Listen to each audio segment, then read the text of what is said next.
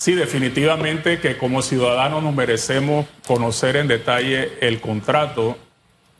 Es más, eh, todos los contratos entre la nación y una empresa debe conocerlo el ciudadano y este por la importancia que tiene aún más. Tenemos que recordar que esta negociación ha tomado más de año y medio. Inició en septiembre del 2021 y ha sido realmente un camino algo tortuoso y definitivamente nos sentimos eh, satisfechos de que finalmente se llegó a un acuerdo. Y como tú dices, Susan, también nos estamos complacidos de que ayer salió un comunicado firmado por las dos partes, porque era como una batalla de, comunicados y que iban y venían. Y obviamente eso hacía aumentar el, digamos, la incertidumbre y un poco la desconfianza de que finalmente se llegara a un acuerdo. Hay un proceso en que lo que se haya firmado eh, se convierta finalmente en ley de la República. Eh, eso, para explicar, como lo que se ha negociado está más allá de lo que establece el Código de Recursos Minerales, eso se planteó desde el principio de la negociación, eso significa que el contrato en sí, que es un contrato administrativo entre el Ejecutivo y la empresa, tiene que pasar entonces a la Asamblea Nacional para convertirse en ley de la República. Claro. Y la Asamblea Nacional realmente la ley es, un artículo. El contrato a continuación se convierte por este medio en ley de la República, lo que significa que no puede haber modificaciones porque es un contrato. No puede haber modificaciones por parte de la Asamblea. Puede ser aceptado o rechazado. Y esperamos en realidad que se acepte sin necesidad de esperar nada a cambio por aprobarlo, porque tristemente a eso estamos expuestos. Claro, pero el que, el que no se puede hacer ninguna modificación no significa que el pueblo panameño en general no conozcamos qué es lo que está en el contrato. Son dos cosas muy, muy diferentes. Hay que conocer qué está en el contrato que finalmente se acordó y que esto le dé tranquilidad al país para que siga recibiendo los beneficios que este proyecto ha tenido muy importantes en los últimos tres años y que le dé la, la, confianza y la seguridad a la empresa de seguir operando por los próximos 20 años. ¿Por qué 20 años? Porque eso es lo que establece el Código de Recursos Minerales con una prórroga eh, a 20 años más. Esa confianza y esa seguridad pasa por no transitar por la vía que hemos tenido hasta ahora. Y es la información a cuentagotas, la versión de aquí, la versión de allá, que necesitamos, incluso para blindarnos de lo que podría pasar en un ente político como es la Asamblea, lo que se necesita es precisamente transparencia, información oportuna, información veraz. Y, fíjese, para mí es importante, y, se lo pongo sobre la mesa porque usted representa a la Cámara, y, quiero ver si usted coincide con este punto de vista. Para mí es importante este contrato porque se convierte, marcaría un antes y un después. Si es que tenemos otros contratos o decidimos como país, ¿sabes qué? Nos quedamos con las explotaciones que tenemos y ya, que es una decisión que tenemos que debatir y, y discutir. Siento que ahí radica en gran medida la importancia de lo que se haya logrado acordar. No sé cómo lo ve usted. Sí, efectivamente. Yo creo que de, de, toda la experiencia humana y como sociedad, yo creo que tenemos también que sacar lo positivo y es precisamente, Hugo, que tenemos que aprender de este proceso lo que hemos hecho no tan bien, lo, lo que hemos hecho y, pues, y probablemente hay mucho más cosas que corregir en este proceso hacia futuro y no solo, no solo en el tema de la inversión en el sector minero, yo quiero enfocarme en la inversión en cualquier sector económico. O sea, tenemos que como país tener políticas más claras frente a la inversión extranjera que es tan necesaria para crear los empleos que necesitamos. Entonces, esta es una lección que tenemos nosotros que aprender de cómo poder negociar, cómo presentarnos con transparencia no solo frente a la empresa, al inversionista, sino también frente a la ciudadanía en general. Y frente al mundo. Claro, y frente al mundo. En el tema minero específicamente, yo reflexionaba esta mañana que este no es el final, este es el principio. Este es el principio de lo que nosotros como país tenemos que empezar a hacer, porque esto ha servido para visualizar las debilidades que tenemos como país frente al potencial minero del que contamos. Y eso es una realidad que la Cámara Minera es la primera en reconocer. Nosotros veníamos, eh, veníamos a través de todos estos años con los diferentes gobiernos tratando de hacerles entender lo que teníamos entre las manos con este proyecto. Y finalmente se nos vino la situación en que el proyecto llegó, la inversión se hizo y nosotros en realidad como país no estábamos capacitados, nos hemos dado cuenta para este tema. Para este tema. Entonces, ¿qué es lo que la Cámara ha venido planteando desde hace mucho tiempo? Por eso me refiero que este es el principio de lo que debe ser y no un final. Yo allí lo quiero interrumpir. Sí. Porque usted nos visitó hace un par de semanas y, acabo de recordar porque la persona me, escribió. Eh, de básicamente esa, esa labor y ese trabajo que hace la Cámara Minera en Panamá, entendiendo de que no teníamos la experiencia no teníamos eh, esa experiencia legal con este tipo de contrato.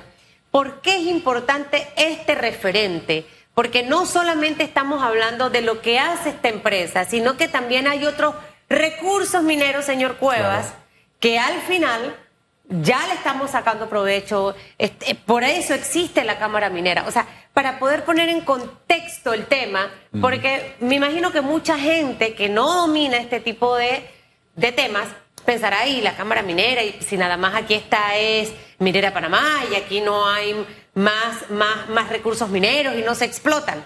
Sí se hace y como usted dice es el inicio, pero pónganos en contexto esa parte, por favor. bueno, sí, gracias por, porque me da la oportunidad de decir que la Cámara Minera fue fundada en 1990, es decir, tenemos ya décadas en el país cumpliendo una misión muy importante, primero de docencia.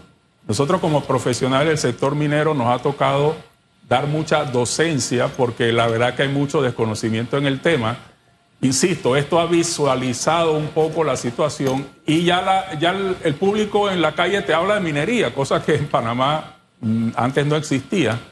Pero lo que nosotros hemos identificado ya desde hace años atrás es la necesidad de tres aspectos muy puntuales y que se viene desarrollando y en eso tenemos que felicitar al Ministerio de Comercio e Industria, que en este momento ha tomado una directriz importante que es llevar adelante con apoyo del BID algunos aspectos como lo siguiente. Se hizo una valoración el año pasado de la situación minera del país frente al potencial minero que tenemos y hay tres cosas importantes que tenemos que hacer y ya se han iniciado. Una, eh, Panamá necesita una política minera. Es decir, no existe realmente una política minera. ¿Qué vamos a hacer como país frente al potencial minero que lo tenemos y que es una realidad? ¿Pueden proponer ustedes alguna iniciativa, llevarla a la Asamblea, trabajar con el Ministerio de Comercio? Por supuesto, por supuesto. Esa es la función de la Cámara Minera como sector privado, hacer propuestas, estar trabajando muy de cerca con el Ministerio de Comercio e Industria, que es el ente regulador en este tema. Segundo, es muy importante fortalecer la institución que rige el sector minero. Y nosotros estamos proponiendo y estamos caminando en esa vía de que se cree una autoridad de geología y minas, una entidad técnica que pueda dar el soporte y pueda dar el apoyo al desarrollo del sector minero. Ya casos se han dado en Panamá como el desarrollo energético, el desarrollo en el sector marítimo, turístico, porque son temas técnicos que necesitan una organización que pueda llevar adelante este desarrollo. Y tercero, muy importante, es la revisión del Código de Recursos Minerales. Y en eso me detengo un minuto porque hay un par de propuestas en la Asamblea Nacional sobre modificaciones al Código de Recursos Minerales que creemos que no, no es lo más adecuado en este momento porque no creo que un parche sobre el existente Código de Recursos Minerales sea lo mejor, yo aplaudo los esfuerzos de algunos diputados en mejorar algunos aspectos del código, no, no, no, estamos contrarios a eso, pero sí sentimos que la institución nueva, este, esta autoridad de geología y minas, previo a un ministerio de energía y minas como hay en otros países, sea el ente encargado de llevar adelante la revisión del código y eh, una política minera para el país.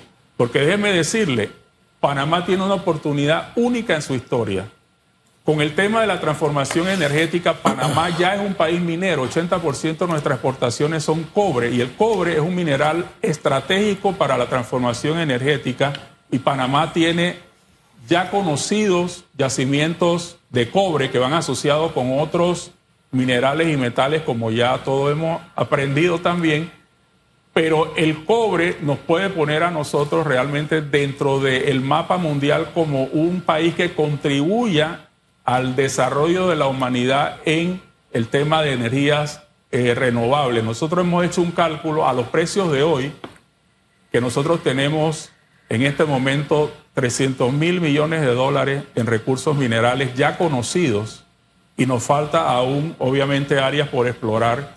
Y ese potencial minero debe llevarse adelante de la mejor forma, de que traiga más beneficios al país, con respeto al medio ambiente, con desarrollo económico y que sea realmente una vía de desarrollo económico para el país, porque el potencial lo tenemos y tenemos como país que sentarnos inteligentemente con las mejores ventas a poder llevar este desarrollo económico para beneficio de todos. Nosotros hemos tenido historias en el tema minero que han resultado películas de terror.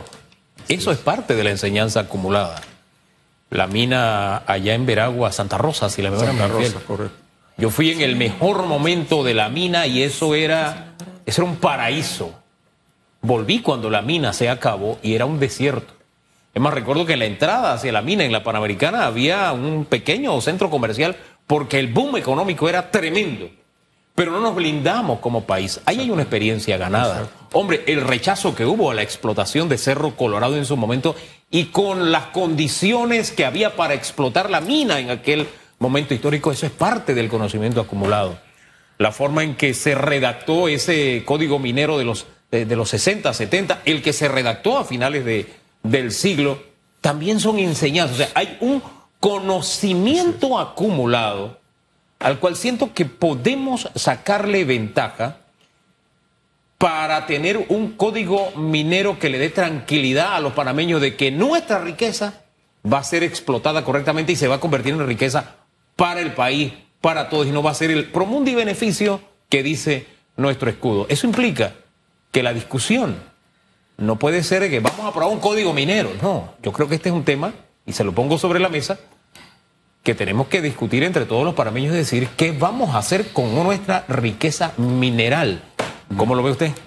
Sí, efectivamente, eh, como decíamos, ¿no? Eh, todas estas experiencias eh, positivas y no tan positivas debe ser debe ser el insumo como país para que obviamente no cometamos los mismos errores del pasado y podamos nosotros tener un código de recursos minerales que sea moderno, inclusivo, que sea atractivo a la inversión. Porque aquí hay un tema muy importante. Eh, nosotros nos podemos blindar como país, es cierto, pero siempre tiene que haber un balance entre lo que el país incluye dentro de sus protecciones legales, obviamente está el tema de proteger también la inversión. Pero en el tema minero, recuerden que, la minería es una de las industrias más globales del mundo. Es decir, el cobre que se produce aquí es el mismo cobre que se produce en Estados Unidos, en Chile, en Perú, en Australia. Con esto quiero decir que lo que hagamos tenemos que hacerlo de forma que Panamá se mantenga competitivo hacia las inversiones en el futuro. ¿Y por qué hablo yo de una oportunidad única en nuestra historia? Hugo, porque las inversiones en el sector minero en el futuro, dirigidas a la transformación energética, al uso de energías renovables, va a ser muchísimo en las próximas décadas. Y Panamá está en una posición envidiable para otros países que no tienen los recursos minerales que Panamá tiene. Y yo siempre digo que siendo uno de los últimos países en Latinoamérica en explotar sus recursos minerales, debemos aprender de lo que se ha hecho bien en otras partes y de lo que no se ha hecho tan bien para que entonces nosotros podamos llevar adelante nuestros recursos minerales de la mejor forma, con la mejor tecnología, con las mejores empresas, con la mejor capacidad humana nacional que tenemos que empezar a desarrollar para que nosotros podamos llevar este desarrollo para todo el país y que realmente sea de beneficio para todos, porque lo que ha permitido esta etapa un poco traumática desde el proyecto de Minera Panamá es que hemos nos dado cuenta del impacto económico que la industria minera tiene en todas las demás áreas de la economía. Ustedes nada más tienen que ver, a Penonomé y las áreas circundantes, el desarrollo en vivienda, comercio, industria, infraestructura. Y eso es por razón de que la mina de eh, Core Panamá está allí.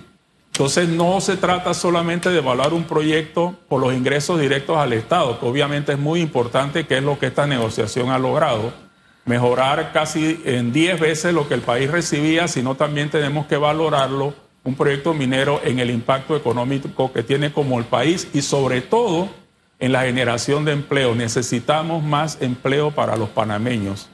Y en el interior donde eh, no hay empleo, donde no hay desarrollo, el salario promedio minera Panamá es 1.800 dólares en el interior. 70% de los trabajadores son del interior. Entonces, ese es, una, ese es un activo importante porque cómo atraemos inversiones al interior cuando sabemos que históricamente las inversiones están en el área canalera. Ahora, esto hay que mirarlo con, con, con metas país grandes. Eh, no es solamente ya pensando en el tema de la generación de empleos, que con esa visión fue que se eh, reformó el código minero allá por los años 90, ¿no? Es para que venga la inversión. Sí, ya vino, entonces ahora vamos a ya somos un país minero, ahora pasemos a la siguiente etapa, porque hay cosas que no se conocen, pero ya hay profesionales de la minería que son exportados. De aquí hay profesionales que se van a trabajar a, Sudáfrica, a países de tradición minera. Entonces eso, nos está diciendo que ya tenemos que mirar esto con pantalones largos, ya no estamos con pantaloncitos cortos. Por eso marcaba que esta negociación y lo que al final sepamos de este contrato, sí, va a marcar un antes y un después y un nuevo comienzo, como dice usted, si es acorde a las expectativas que tenemos todos los panameños. Gracias por habernos acompañado esta mañana. Gracias, señor, Muchas gracias. Un cordial saludo.